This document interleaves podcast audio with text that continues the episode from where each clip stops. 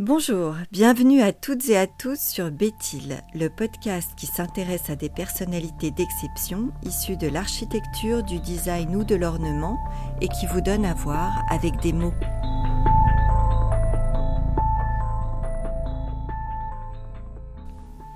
Jože Plečnik est un architecte slovène qui repensa entièrement la ville de Ljubljana, le temps de l'entre-deux-guerres. Ville et vision d'un seul homme, il lègue à l'histoire un patrimoine à dimension humaine unique en son genre. Plechnik a permis le passage de ce qui n'était qu'une ville périphérique de l'ancien empire austro-hongrois vers une capitale moderne et une nation en devenir. Sa conception de l'architecture se caractérise par l'attention portée à ceux qui l'habitent, l'humain étant au centre de tout. C'est le cas de son Trosmotovier, le triple pont, qu'il recrée en améliorant l'existant. Le premier pont enjambant la rivière Ljubienica remonte au XIIIe siècle et fut remanié plusieurs fois. Lorsque Plechnik s'en empare, il est un arc de pierre asphaltée qu'empruntent le tramway et les voitures.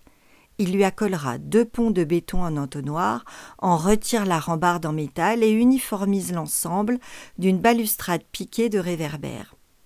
Outre le fait d'ouvrir considérablement l'espace à la circulation, il en facilite et sécurise l'accès pour les piétons. Des escaliers sont ajoutés afin de rejoindre les terrasses aménagées sur les berges.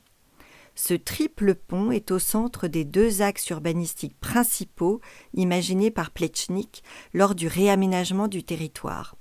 L'axe aquatique et l'axe terrestre s'y rencontrent en effet à l'endroit même où le triple pont se fait trait d'union entre la ville historique et le cœur de la ville moderne.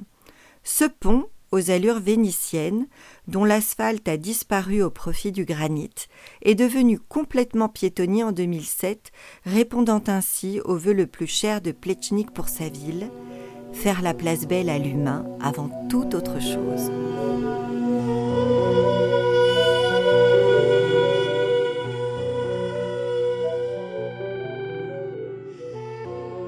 Si ce podcast vous a plu, retrouvez-nous sur Instagram, béthil-du-8 podcast et partagez-le.